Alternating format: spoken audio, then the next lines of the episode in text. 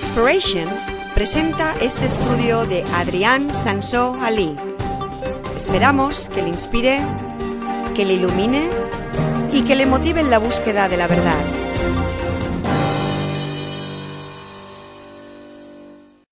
Hola y bienvenidos a este seminario audio, audio seminar.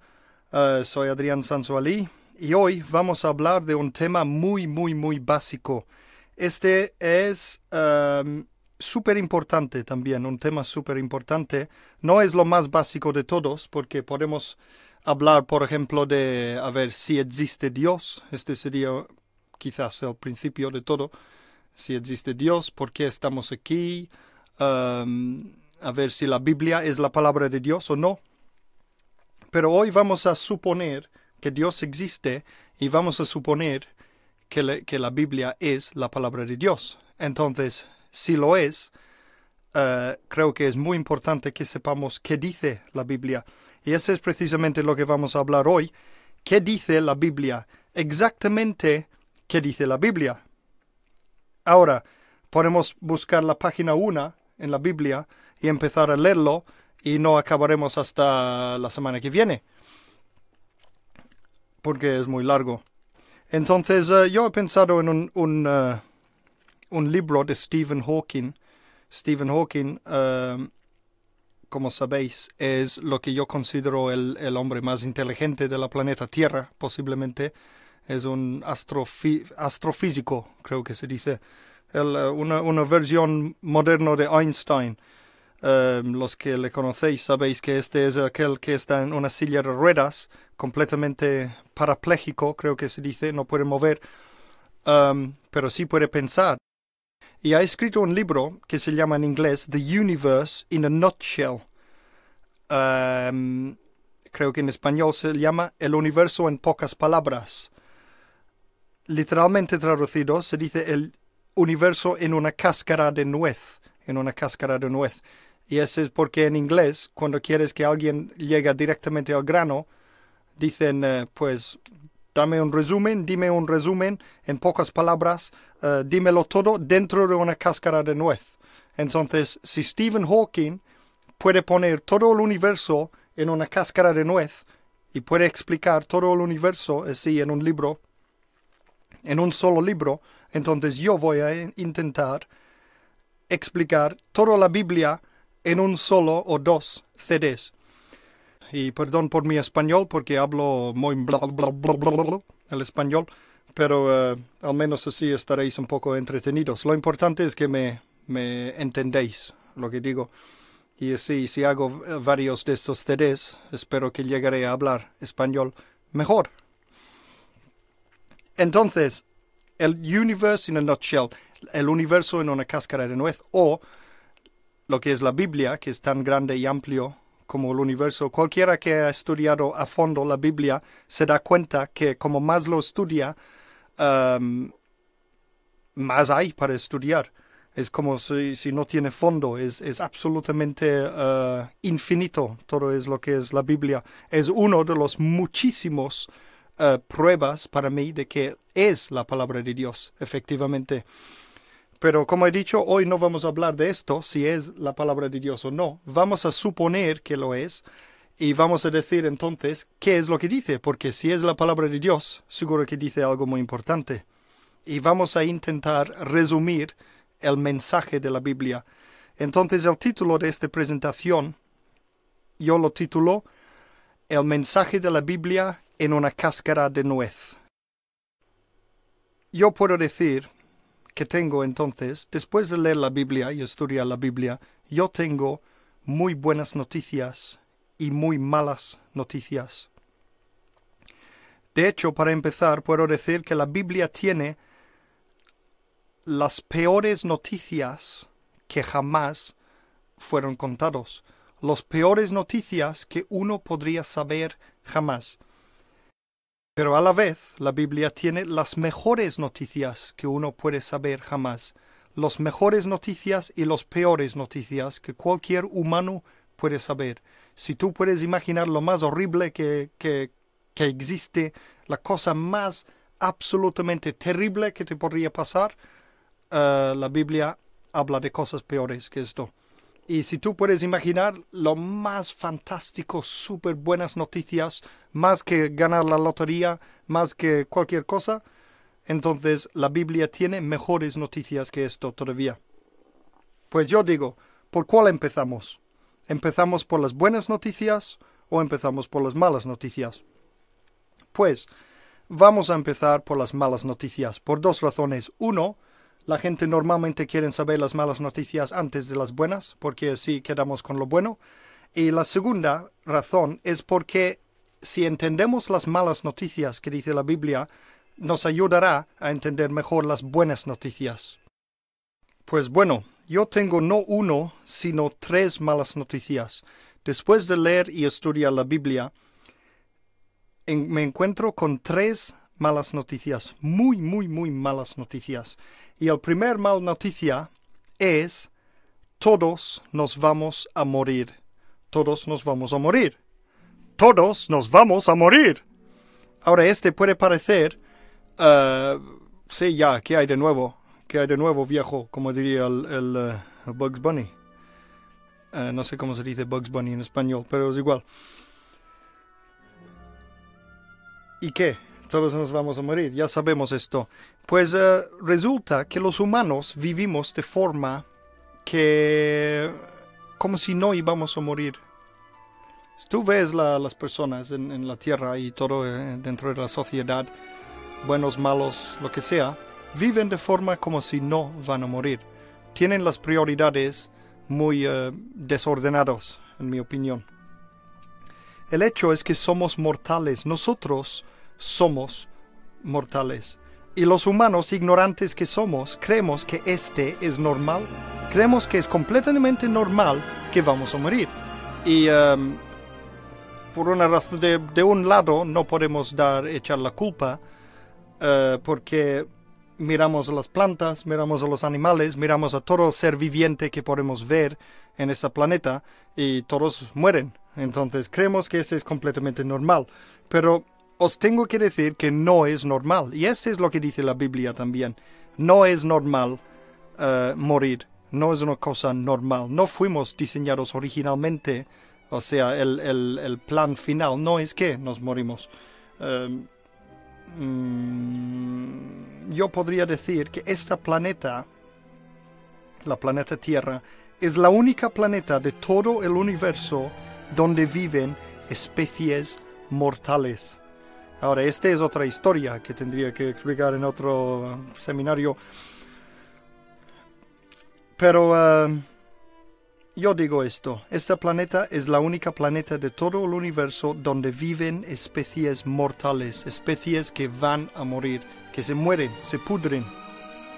No tenemos nosotros la vida inherente, no tenemos. No tenemos la vida, no sé cómo se dice, inherente o autocontinente nosotros tenemos que esforzarnos, esforzarnos solo para seguir existiendo. Y aún así, al final, después de 70, 80 años, lo que sea, nos morimos igual. O sea, si yo me tiro ahora, si yo estoy en un edificio alto y me tiro por la ventana, ¿qué va a pasar? ¿Me muero? Si yo me tiro delante de un camión en la carretera que viene a 80 kilómetros por hora, voy a morir. Si yo cojo una navaja, una, cuchara, y me corto la vena, las venas, entonces me muero. ¿A que sí? Ese es algo que todos sabemos, pero no realmente nos sentamos y pensamos qué significa esto, que todos nos vamos a morir tenemos que darnos cuenta de esto primero de todos. Todos nos vamos a morir. Todos nos vamos a morir. Ahora si yo me, yo estoy aquí en el, en mi estudio Singspiration en Mallorca, si yo me siento aquí ahora y no me muevo dentro de una semana y, y no hago nada, dentro de una semana alguien, mi mujer puede entrar aquí y me encontrará muerto. No tengo que hacer nada, nada, nada, nada y en menos de una semana estaré muerto de deshidratación. Si quiero morir más rápidamente, solo tengo que dejar de respirar. Si yo dejo de respirar en cuestión de minutos, estaré muerto. Entonces es un esfuerzo vivir, es un esfuerzo mantener esta existencia. Es tan, tan, tan frágil la vida humana que cualquier cosa, lo más mínimo cosa que nos puede pasar, nos puede matar. Y ya está, se acabó la cosa, se acabó la historia, game over, se acabó. Y puedo decir que fuimos diseñados así. Es el diseño, los científicos, los biólogos, por ejemplo, que, que estudian el ser humano, pueden ver un diseño, pueden ver que fuimos, de alguna forma, podemos decir, diseñados así, con fecha de caducidad, a propósito. Ahora lo que vamos a hacer es vamos a abrir la Biblia. Vamos a abrir la Biblia y vamos a leer algunos trozos de la Biblia.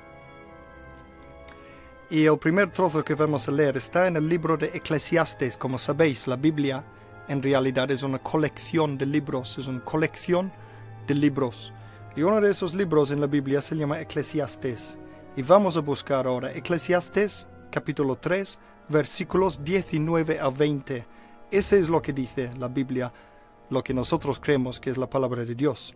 Pone, porque todo lo que ocurre con los hijos del hombre y lo que ocurre con los animales es lo mismo. Como es la muerte de estos, así es la muerte de aquellos. Todos tienen un mismo aliento. El hombre no tiene ventaja sobre los animales porque todo es vanidad. Todo va al mismo lugar. Todo es hecho del polvo y todo volverá al mismo polvo. Entonces aquí la Biblia nos está diciendo directamente que nos vamos a morir. Básicamente leemos aquí en la Biblia lo que yo acabo de explicar. Todos vamos a morir. Y estamos hechos de polvo y de polvo vamos a volver. Aquí cuando la Biblia dice polvo, el, eh, este fue escrito en hebreo originalmente. En la palabra hebreo es tierra. Básicamente está diciendo que estamos hechos de la tierra. Eh, la tierra, como sabéis, está hecho de carbón. Eh, casi todo eh, es carbón, está basado en el carbón. Nuestros cuerpos están hechos de carbón. Hay mucho agua. alrededor del 70% de nuestros cuerpos está hecho de agua. Pero la segunda cosa más que hay en nuestro cuerpo es carbón. Somos literalmente hecho de tierra. Ahora el, primer libro de la Biblia, um, Génesis, habla de que Adán, el primer hombre, fue hecho de la tierra. Dios moldeó un cuerpo de la tierra, respiró el aire en, su nariz y volvió a tener y, tenía vida, cobró la vida. Entonces, Dios directamente echó al hombre de la tierra. Este es lo que dice la Biblia. Y dice la Biblia que vamos a volver a la tierra. Vamos a morir, vamos a podrir y vamos a convertirnos otra vez en tierra de donde venimos. Allí de donde venimos, volveremos a la muerte.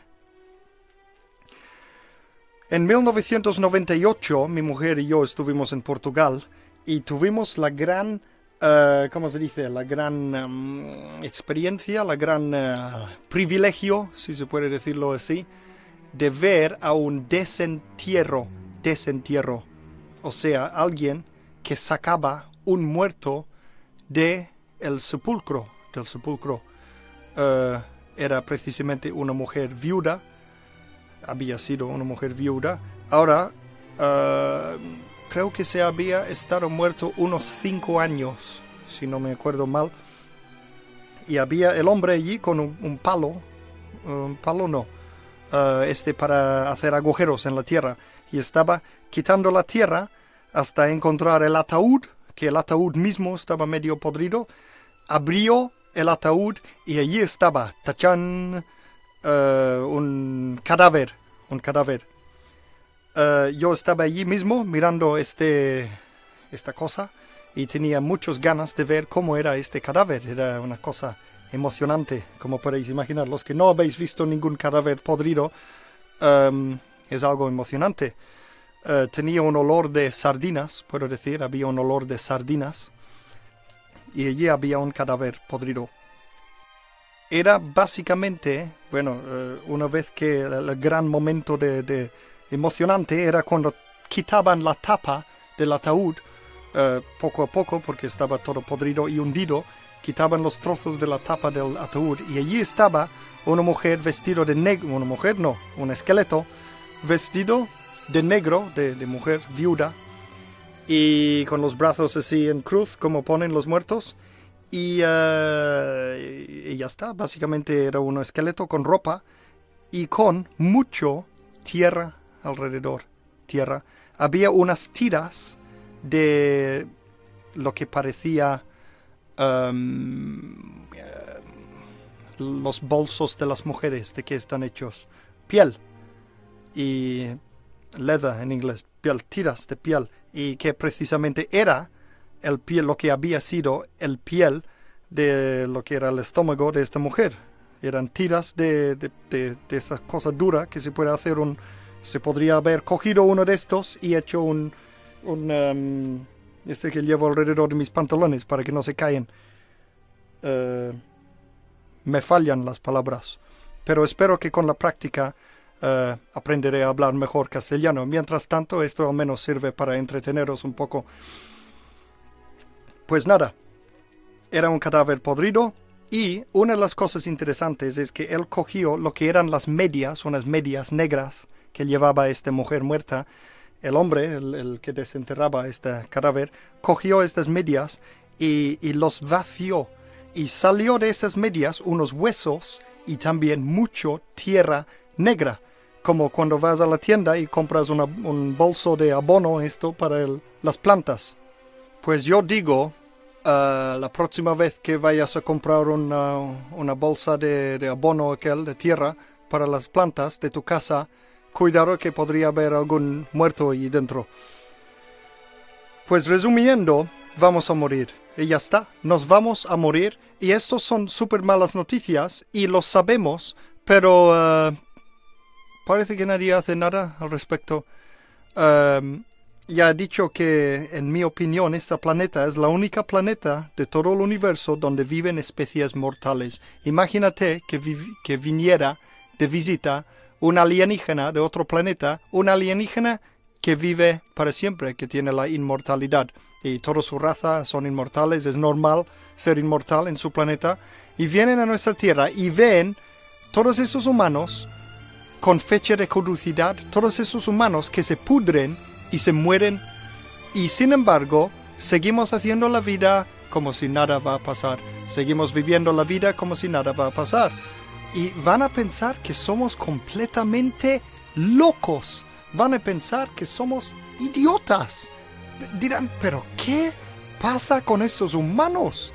¿Por qué no miran, por qué no investigan a ver si hay algo después de la muerte o si hay alguna forma para alargar la vida, cualquier manera de no morir?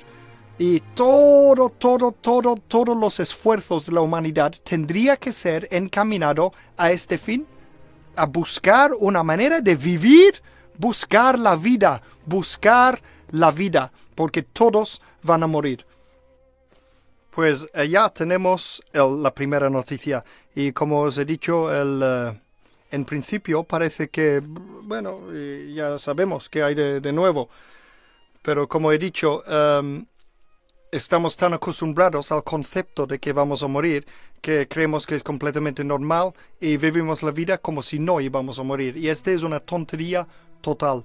Eh, Parece que los humanos deben ser los más idiotas de todo el universo porque eh, vivimos la vida eh, en ignorancia, ignorando a propósito que vamos a morir. Y pues nada, vamos a la segunda noticia, si no estaré hablando todo el día. La segunda súper mala noticia es lo siguiente.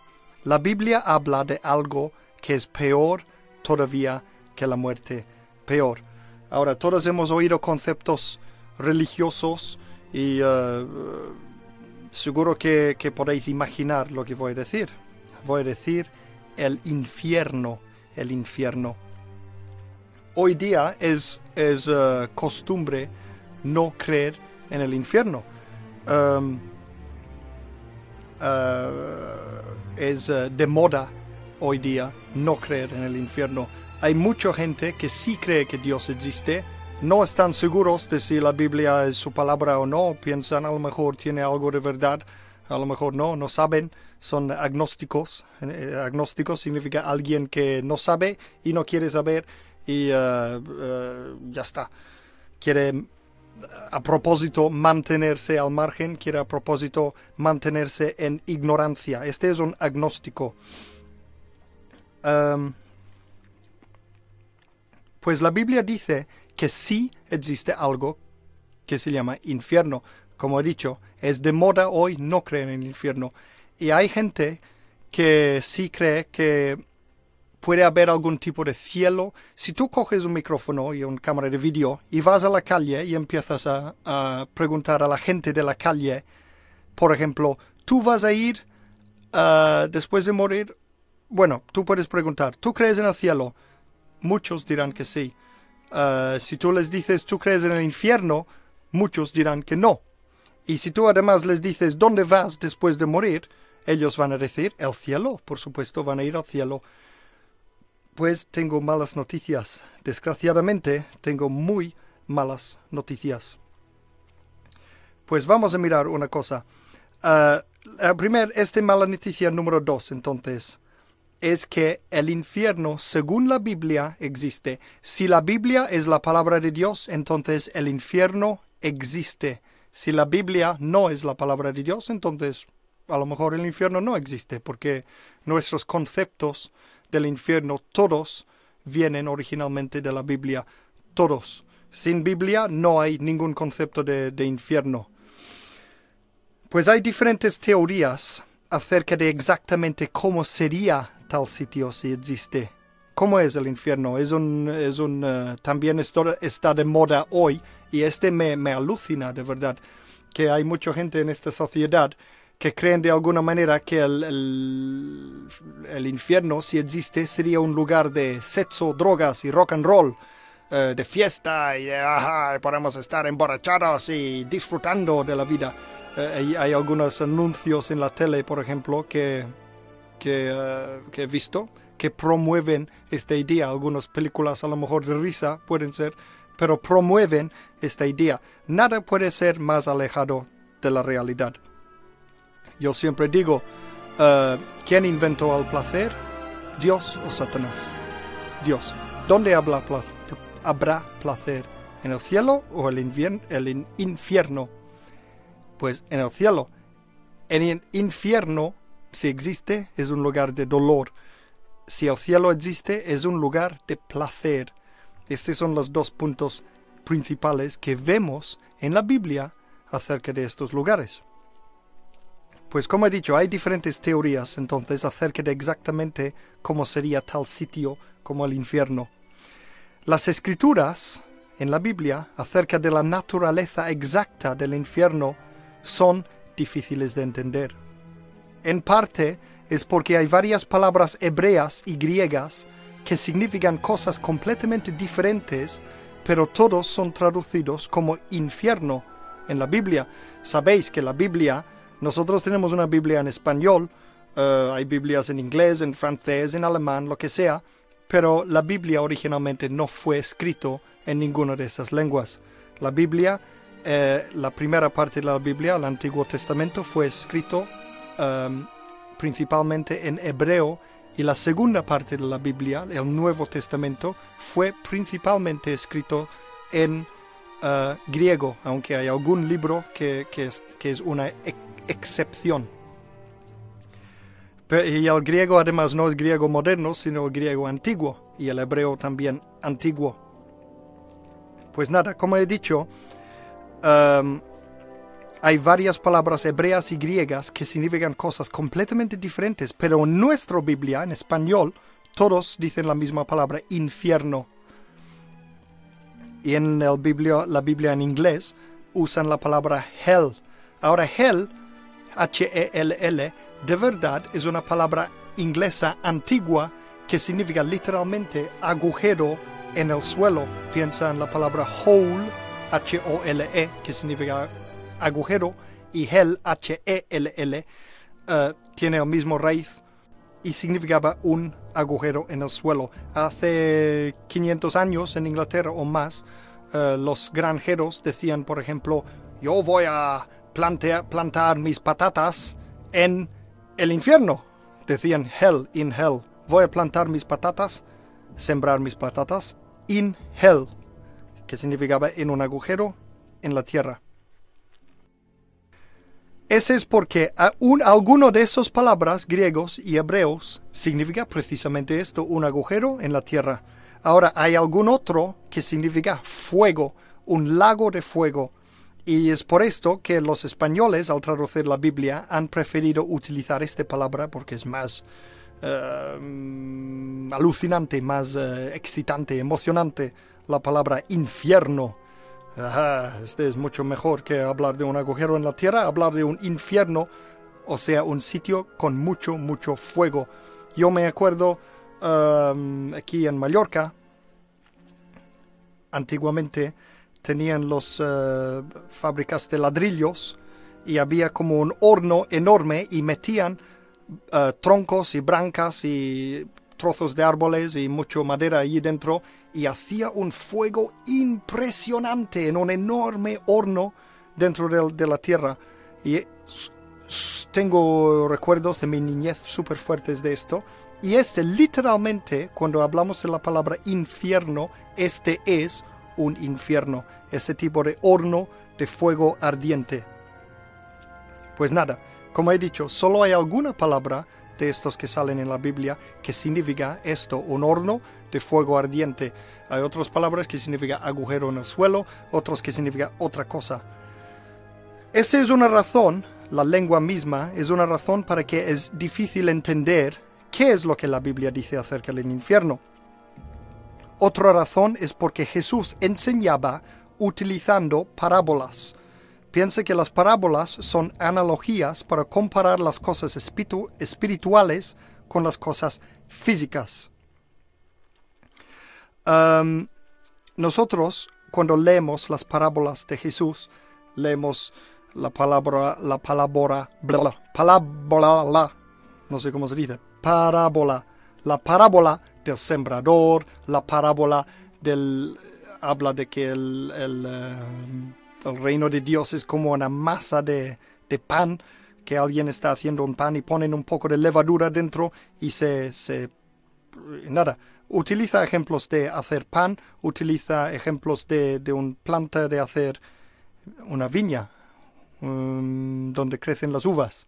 Utiliza ejemplos de esto, utiliza un montón de ejemplos de la agricultura y para nosotros no significa mucho esas cosas porque somos gente moderno del siglo XXI. Pero Jesús era una persona muy moderno. En sus tiempos él utilizaba las ideas más modernos que había para, para explicar el reino de Dios. Hoy día, si yo tengo que explicar cosas acerca del reino de Dios, me gusta utilizar ejemplos de las películas. Muchas veces digo que esta vida es como si viviéramos dentro de un Matrix como en la película Matrix, eh, que no es real, este, esta dimensión física donde estamos. Em, hay muchos otros ejemplos de películas que cojo para intentar explicar las cosas de Dios.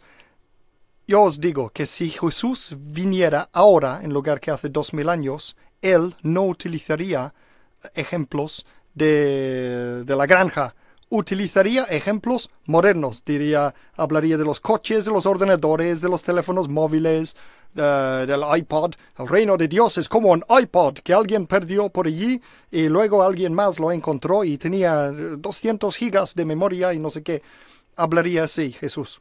Seguro, pero porque os digo que hace dos mil años Jesús vino y él utilizaba los ejemplos más, más, más de moda.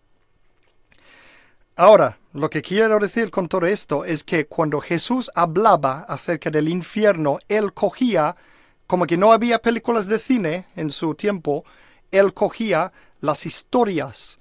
Ahora sabéis que los griegos tenían muchas historias, eh, leyendas y mitos griegos, los famosos mitos griegos acerca de Hércules y Zeus y todas esas cosas. Entonces, Jesús, tanto Jesús como el apóstol Pablo, el San Pablo, y varios otros autores del Nuevo Testamento cogían ejemplos de estas historias para hablar acerca del infierno.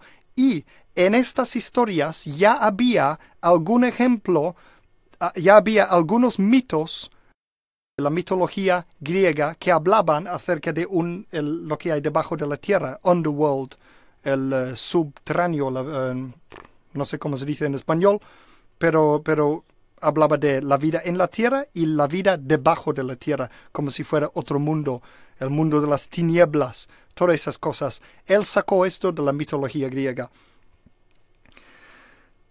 Pues, en algún momento, entonces, Jesús, para explicar cosas raras como acerca del infierno, él no podía coger ningún ejemplo de la granja para explicar cómo era el infierno. Entonces él cogía ejemplos de la mitología griega para explicar algo, especialmente, como digo, cuando hablaba de la vida después de la muerte.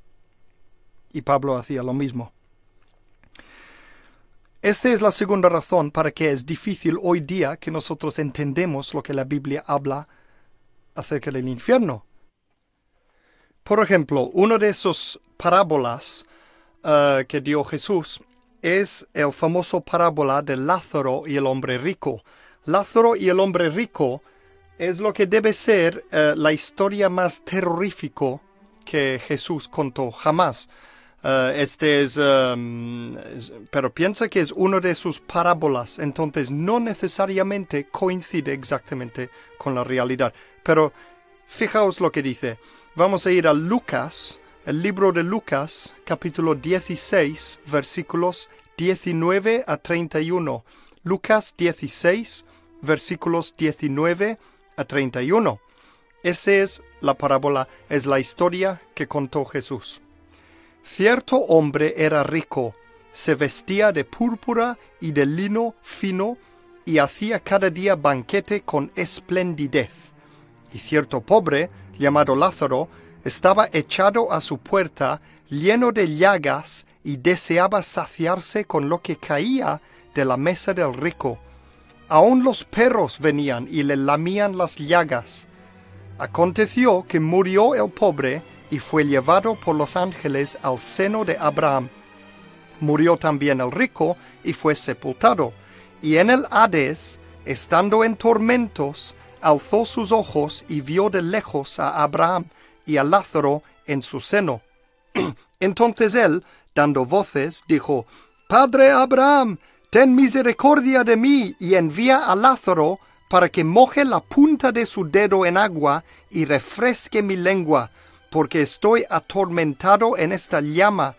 Y Abraham dijo, Hijo, acuérdate que durante tu vida recibiste tus bienes, y de igual manera Lázaro males, pero ahora él es consolado aquí y tú eres atormentado. Además de todo esto, un gran abismo existe entre nosotros y vosotros, para que los que quieran pasar de aquí a vosotros no puedan, ni de allá puedan cruzar para acá.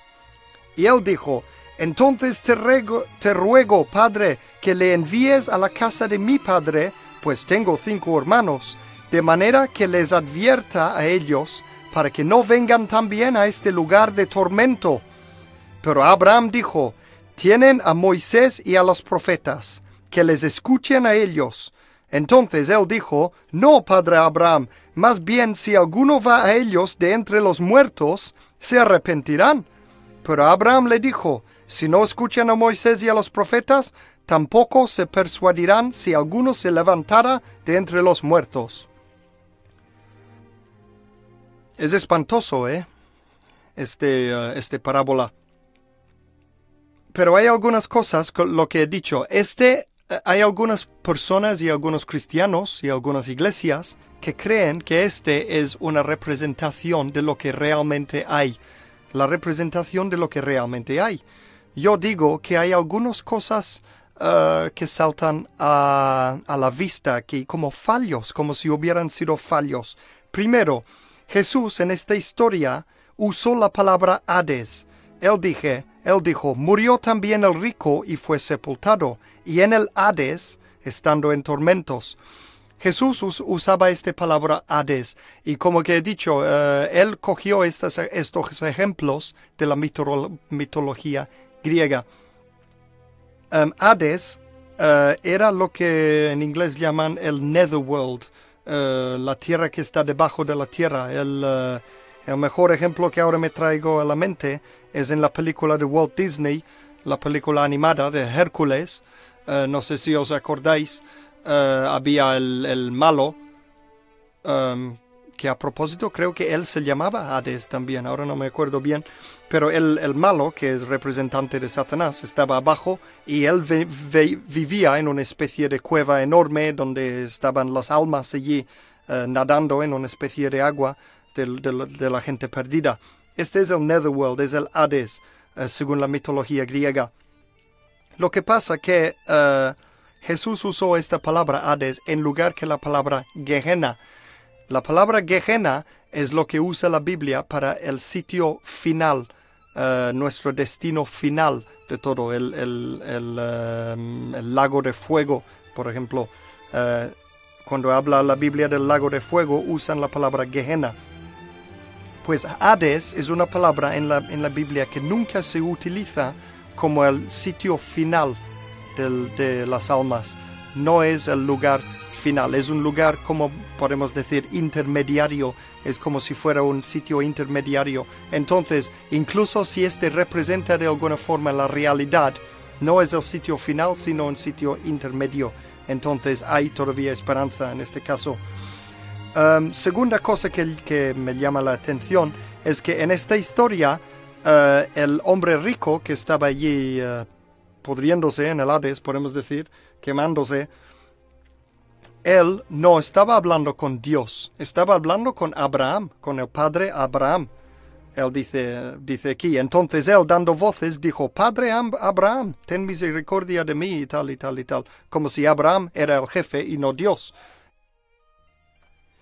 Este sería otra razón, pues, para sospechar de, de, que esta historia representa la realidad. Y una tercera razón para sospechar eh, y para mí es lo más fuerte, es que eh, tú podrías estar en el cielo, tú podrías estar en el cielo todo feliz y contento sabiendo de que tus seres queridos están allí en el infierno siendo atormentado para siempre de esta manera especialmente si los puedes oír. Aquí estaba gritando y el otro le estaba escuchando. Entonces nosotros estamos por un lado y podemos ver, desde el cielo podemos ver a nuestros seres queridos pudriéndose de esta manera, siendo atormentados en el infierno y ellos gritando, ayúdame, por favor, Adrián, ayúdame, ayúdame.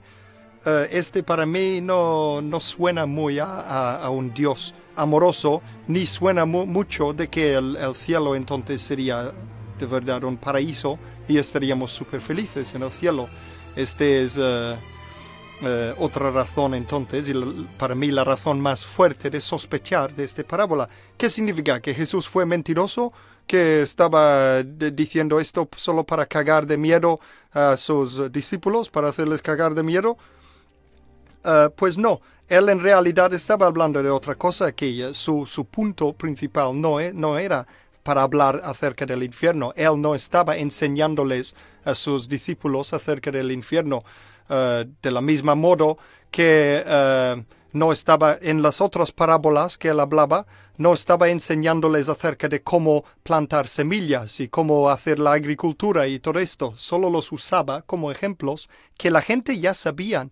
Entonces, eh, eh, aquí entonces eh, es el punto 2 lo que estoy intentando decir, que una de las razones para lo cual es difícil entender lo que realmente la Biblia habla del infierno es esto precisamente, porque Jesús cogía estas ideas de la mitología griega solo como, como ilustración, como si yo cojo un ejemplo de la película de Spider-Man como ilustración y lo escribo. Uh, ¿Sabes que en la película de Spider-Man, uh, Spider-Man dice no sé qué, no sé cuánto y el, malo viene y le pega una, una, patada y se va volando por el edificio, etcétera, etcétera?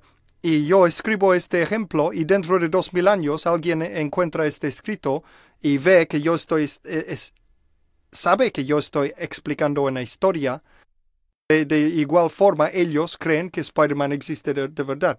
Pues no, aquí Jesús estaba simplemente usando una historia como ejemplo, como eh, ilustración, como hacer una analogía. Pues nada, esa es la segunda razón para que es difícil entender lo que la Biblia habla del infierno. La tercera razón, otra razón todavía, es que algunos pasajes bíblicos acerca del infierno están describiendo visiones que alguien tuvo. Las visiones siempre son analogías, son analogías, ya que es imposible para un humano ver directamente al mundo de los espíritus. Ahora alguien dirá, Ah, pero yo he visto espíritus, no sé qué. Tengo una prima que ve espíritus en Medium, eh, tengo amigas que ven eh, espíritus, eh, tengo... He conocido un montón de gente que han visto espíritus, yo mismo. Pero os digo una cosa. Cuando alguien ve espíritus, lo que ven en, en la realidad son representaciones, son analogías que nuestra mente subconsciente crea para intentar interpretar lo que percibe. Hay un montón de casos de, fenómenos, eh, eh, lo que en inglés llaman NDE, Near Death Experiences, eh, las experiencias que la gente tiene cuando están a punto de morir.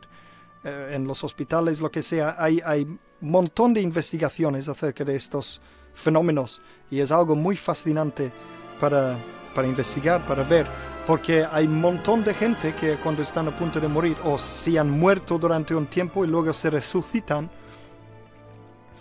ellos han tenido visiones acerca de lo que es la ultratumba, la vida del más allá. Y, eh, pero os digo, estos son, no es que no son reales, no es que esta gente no ven estas cosas, sí que lo ven, sí que es absolutamente real, pero lo que ven con los ojos, dentro de su mente, con los ojos, las imágenes que ellos ven, no es exactamente lo que es el reino de los espíritus, porque el reino de los espíritus es espíritu y no se puede ver eh, un espíritu, por ejemplo. Si un espíritu no está hecho de materia, la luz, que es lo que nos hace ver las cosas, la luz es una cosa física. Entonces, si ni la luz existe en el mundo de los espíritus, ¿cómo van a ver algo?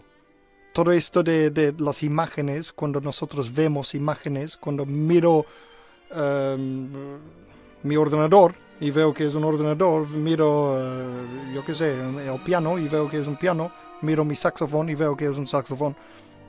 Eso es porque nos llegan luz a nuestros ojos que resbala sobre el saxofón y yo veo la forma de lo que es el saxofón. Pero este el saxofón tiene forma porque es físico, es una cosa físico, y las cosas espirituales no tienen forma física.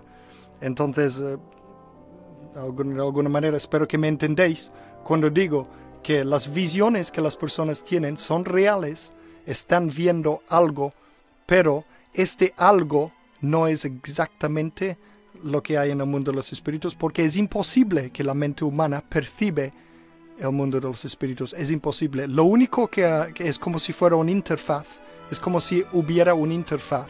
Y este interfaz traduce para nuestras mentes lo que es el mundo de los espíritus. Y vemos todo en visiones, entonces vemos visiones de lo que son espíritus y otras cosas. Es por eso que un espíritu puede venir y prácticamente tomar la forma que quiera, porque realmente no tiene forma.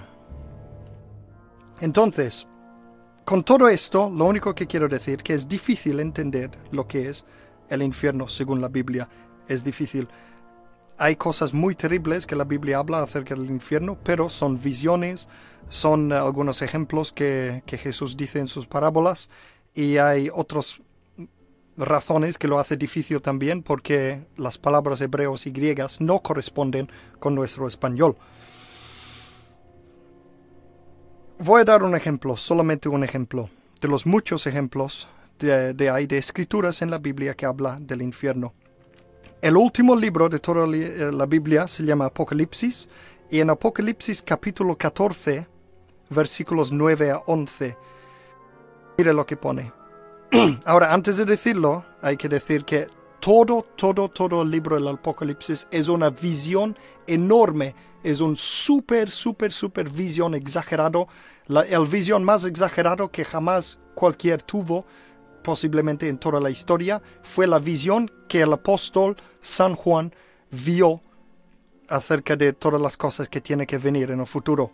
Y eh, todo esto él lo escribió en un libro que se llama Apocalipsis. Es el libro más enigmático de la Biblia. Por eso, porque está lleno de simbología, está lleno de visiones, de cosas raras. Entonces, Apocalipsis 14 y versículos 9 a 11 dice esto. Y siguió otro ángel, un tercero, diciendo a gran voz, si alguno adora a la bestia y a su imagen y recibe su marca en la frente o en la mano, él también beberá del vino del furor de Dios que ha sido vertido puro en la copa de su ira, y será atormentado con fuego y azufre delante de los santos ángeles y delante del Cordero. El humo del tormento de ellos sube para siempre jamás, y no tienen descanso ni de día ni de noche los que adoran a la bestia y a su imagen, ni siquiera ni cualquiera, perdón, que recibe la marca de su nombre. Ahora, este es chino para muchos, este puede ser chino o griego, podemos decir. Literalmente fue escrito en griego. Pero solo quiero, eh, eh, um, ¿cómo se dice? Llamar la atención a esas cosas. Por ejemplo, atormentado con fuego y azufre delante de los santos ángeles para siempre jamás. El humo del tormento de ellos sube para siempre jamás. No hay descanso ni de día ni de noche, etcétera, etcétera. Eh, es algo terrible esto. Este es, está hablando de torturar, tortura para siempre jamás. Tortura para la eternidad. Ahora, la eterna tortura es muchísimo peor que la muerte. Ser torturado para la eternidad es impensable, es absolutamente inconcebible para un humano ni imaginarlo. Pero esas palabras están en la Biblia, están en la palabra de Dios. Ahora os digo que piensa que esta es una visión, no corresponde exactamente con lo que realmente hay. Pero solo quiero decir, el segundo super mala noticia entonces, el primero era que todos nos vamos a morir. El segundo es que la Biblia habla de algo peor que la muerte, que es el infierno. No sabemos exactamente cómo es, hay muchas teorías y este puede ser un tema de otro CD porque si no estaré hablando todo el día. Pero lo que podemos decir es que sí es algo mal y no queremos estar allí. O sea, los detalles no están claros, pero una cosa sí es claro, no es ninguna fiesta, no es sexo, drogas y rock and roll. El infierno debe evitarse a toda costa, a toda costa. Bueno, ahora llegamos, os dije que había tres malas noticias en la Biblia. Tres malas noticias, cada uno peor que el anterior. Entonces, ¿qué puede ser peor que esto? ¿De que todos nos vamos a morir? ¿De que el infierno existe? ¿Qué puede ser peor que esto? Os lo digo claramente en un punto directamente os digo esto. La tercera mala noticia es que nosotros vamos a ir al infierno. Nosotros nos vamos al infierno. Si tú coges un micrófono y una cámara de vídeo y vas a la calle y preguntas a alguien, tú vas a ir al infierno después de morir. Yo no creo que ninguno dirá que sí. No creo que ninguno. Alguno en la prisión que esté muy amargado con su vida y todo eso podría decir, bueno, yo sí voy. Y, además está eh, ¿cómo se dice? Em, eh, rendido al hecho de que va al infierno. Hay algunos que, que, ya tienen, están muy deprimidos, desde luego, que sí piensan. Pero la mayoría de la gente piensa que no. Dice, yo soy una persona buena porque voy a ir al infierno. No voy a ir al infierno. Pues nada, la Biblia, como he dicho, tiene las peores noticias que podemos imaginar jamás. Jamás. Vamos a verlo directamente. Otra vez Vamos a abrir el libro de Apocalipsis, capítulo 21, esta vez, y versículo 8. Este es aquel libro raro, eh, acuérdate. Apocalipsis es el libro de una visión largo y increíble que hay. El último libro y más enigmático de la Biblia. Pero lo que pone en Apocalipsis capítulo 21 y versículo 8. Dice, pero para los cobardes e incrédulos, para los abominables y homicidas, para los fornicarios y hechiceros, para los idólatras y todos los mentirosos, su herencia será el lago que arde con fuego y azufre, que es la muerte segunda. Primero de todo, muerte segunda, porque primero vamos a morir físicamente, esa es la muerte primera. La muerte segunda es la muerte de la alma. Y entonces este está hablando de esto, eh, básicamente. Aquí hay una lista, aquí hay una lista, en otras palabras, de la gente que van a ir al infierno. Aquí pone 1, 2, 3, 4, 5, 6, 7, 8 cosas, 8 tipos de personas que van a ir al infierno directamente, según la Biblia. Cobarde, incrédulo, abominable, homicida, fornicario, hechicero, idólatra, mentiroso. Algunos ni, ni sabemos lo que significa. Por ejemplo, abominable. Eh, hay, em, hay diferentes traducciones de esa palabra, que aquí está traducido abominable.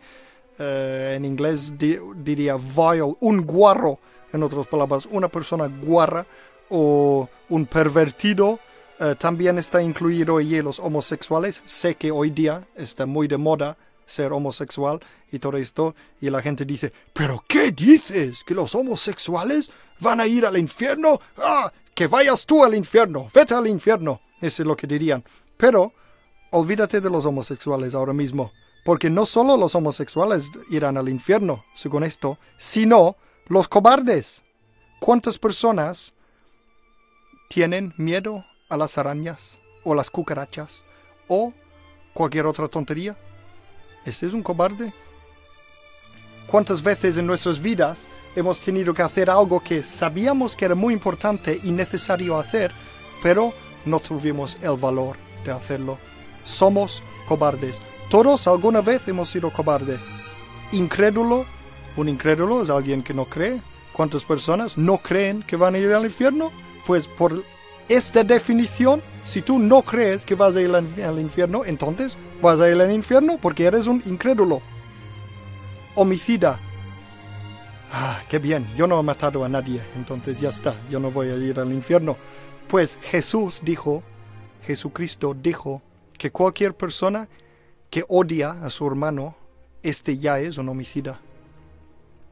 Entonces, ya está, somos homicidas, porque todos alguna vez hemos odiado a alguna persona. Eh, o hemos pensado, ah, este tonto, lo que sea. Fornicario. Algunos dicen inmoralmente, sexualmente inmoral. Eh, el, el uh, ¿cómo se dice en el diccionario? Lo que el diccionario dice acerca de fornicación es cualquier acto sexual fuera del matrimonio, o antes o fuera si dos personas no están casados y hacen un acto sexual de cualquier manera, están fornicando. Entonces ya está 90% de la población español o más. Idólatra. ¿Qué es un idólatra? Alguien que uh, dice una estatua o besa una estatua o se, se, se arrodilla delante de una estatua. Ya son todos los católicos.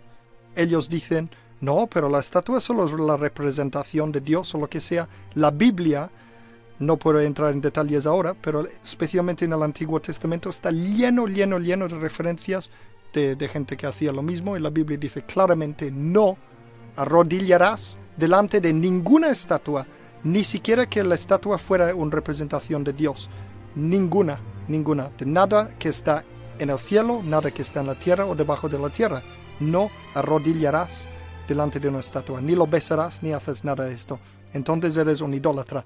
Incluso los que no hemos hecho esto, la Biblia también, desgraciadamente, dice que si tú, por ejemplo, pones el dinero delante de Dios, si el dinero o tu coche o tu ordenador o tu casa es más importante para ti que Dios, ya estás haciendo la idolatría. Pues nada, ya somos prácticamente todos. Y mentiroso los mentirosos irán al infierno también. Entonces, eh, ¿qué es un mentiroso? Cualquier persona que ha dicho una mentira. Cualquier persona que ha dicho una mentira es un mentiroso. Porque la Biblia dice que si tú has roto alguno de los mandamientos en lo más mínimo, ya has roto toda la ley de Dios. Sea que Dios es súper, súper, súper santo. Es santísimo. Su idea de lo que es correcto y lo que no es correcto es tan infinitamente superior del nuestro que eh, no lo podemos imaginar. Nosotros parecemos una barbaridad, que si yo digo una mentirita de nada alguna vez en mi vida, me voy al infierno. ¡Qué barbaridad! ¡Qué barbaridad! Pues eso es lo que dice allí mismo en Apocalipsis. Ahora, ya dicho, Apocalipsis es una visión, es una visión pues vamos a mirar otra cosa que no es una visión, sino una carta que uno de los apóstoles de Dios, eh, de Jesucristo, escribió. Vamos a mirar en la Biblia el primer carta de Corintios, el primer epístola de Corintios, capítulo 6, versículos 9 a 10. Primero de Corintios, capítulo 6, versículos 9 a 10. Y este era el apóstol San Pablo escribiendo a sus amiguitos, sus amiguitos cristianos. Y eso es lo que él dijo. Voy a decir directamente de la palabra de Dios. Pone, ¿no sabéis que los injustos no heredarán el reino de Dios?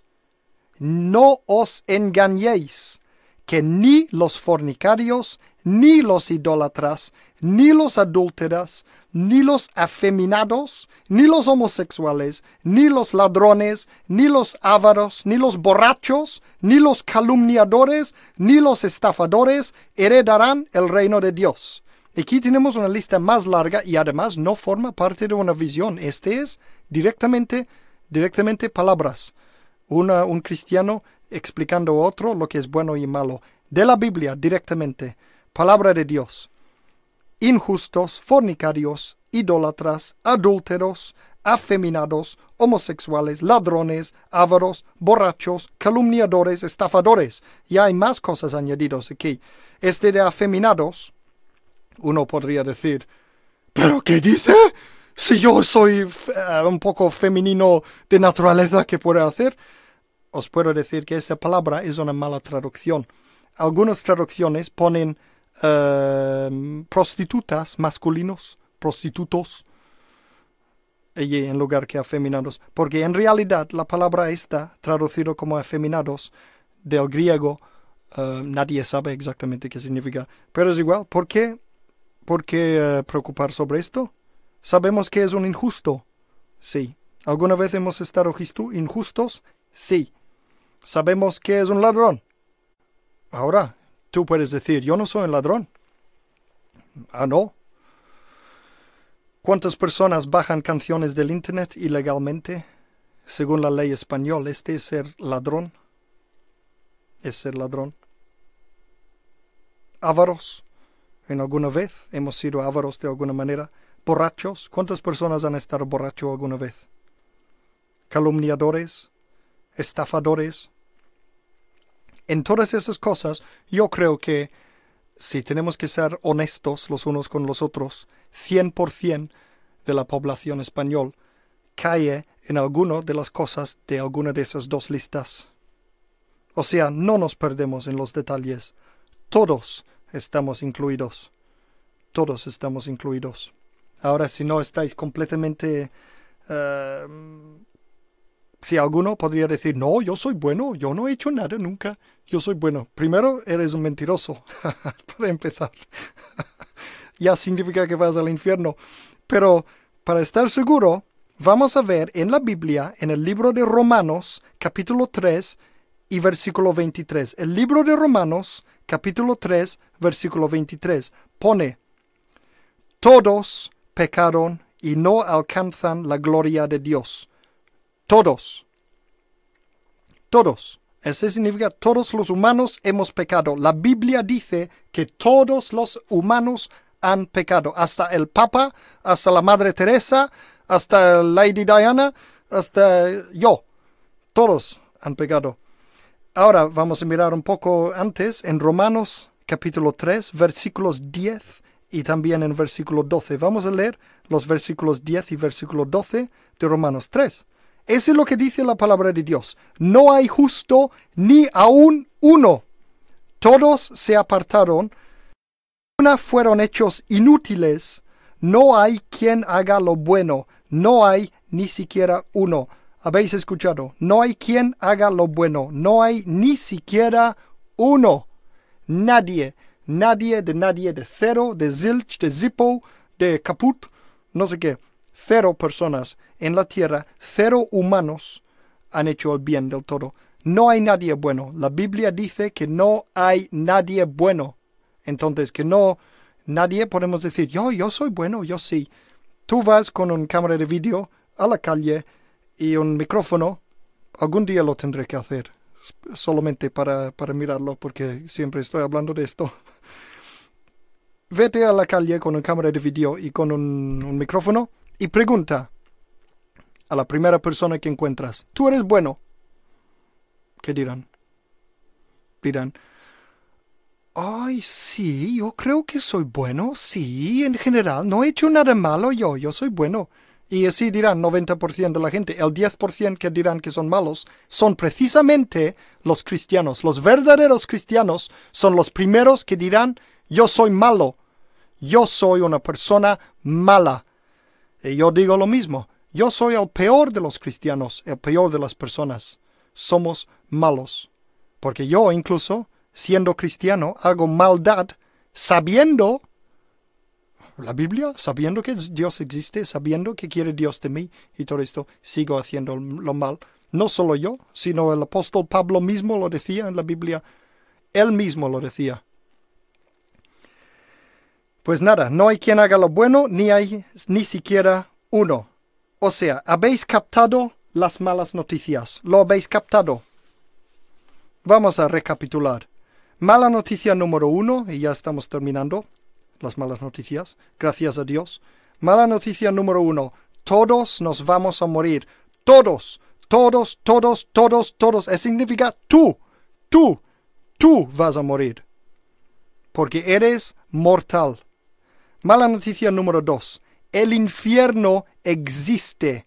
El infierno existe. Y aunque es difícil saber exactamente qué es, y hay muchas teorías diferentes, y este es un tema para otro día para explicar, aunque no sabemos exactamente lo que es, sí sabemos que no es nada, nada bueno. No es nada bueno. O sea, dos, el infierno existe y no es nada bueno. Tres, mala noticia número tres, después de morir, todos nos vamos allí. Esta es nuestra destinación. Este es nuestra destinación, no el cielo, no el cielo. De hecho, la Biblia dice en Juan capítulo 3, versículo 13, Juan 3, versículo 13, la Biblia dice, nadie ha ido al cielo. La Biblia dice claramente que nadie ha ido al cielo. Este puede venir de algún super choque para algunas personas, especialmente los cristianos nominales y religiosos que creen que saben lo que la Biblia dice, pero nunca lo han estudiado.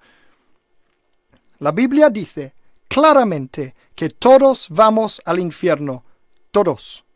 Todos vamos allí por defecto. No hace falta hacer ningún pacto con el diablo para ir al infierno, como ves en las películas. En las películas aparece el diablo, el, Ghost Rider, por ejemplo, hace un pacto con el diablo, ha vendido su alma al diablo. La Biblia dice, todos tenemos la vida vendido ya al diablo, toda la humanidad. Esta es otra historia. En otro, otro día me gustaría explicar esto. ¿Por qué? El por qué no nos miramos porque hoy. Hoy estamos hablando lo que hay y lo que no hay. Lo que hay es que todos, por defecto, vamos al infierno yo conozco personalmente a personas que han hecho un pacto con el diablo deliberadamente, directamente y nada. Conozco uno en particular que ha hecho un pacto con el, con el diablo de joven. Hoy día es un cristiano muy bueno, yo tengo mucho respeto para él. Y él sabe ahora que, bueno, nada, este es después. Ese es para las buenas noticias. Pues, ¿quién está harto de las malas noticias ya? ¿Quién? Yo os digo una cosa. Esas cosas que he contado es lo que dice la Biblia. es lo que dice la Biblia. Otra cosa es si crees en la Biblia o no. Otra cosa es si crees que la Biblia es la palabra de Dios o no. Otra cosa es si crees que Dios existe o no. Pero que nadie, nadie puede decir, oh, yo soy una persona buena y voy al cielo. Nada.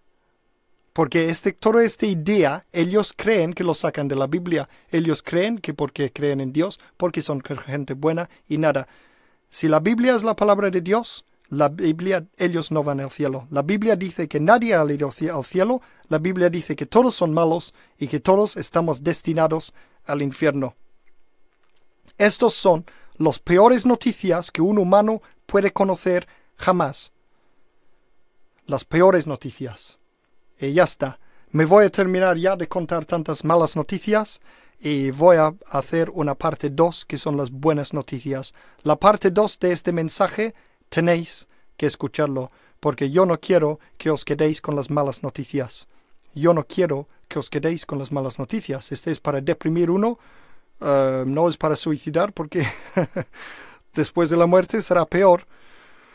Eh, pero nada, para que no os moréis de pena, hay una segunda parte de este mensaje que se llama Las buenas noticias. La segunda parte. Nos veremos entonces. Soy Adrián Sansualí para Singspiration y que Dios os bendiga.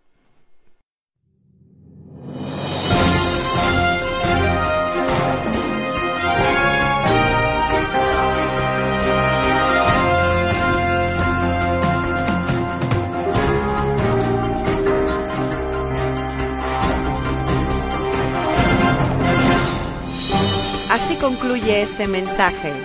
Confiamos que le haya bendecido y que le haya inspirado a continuar la búsqueda de la verdad. Para más información, visita nuestra web www.singspiration.es. Gracias por apoyar esta obra social.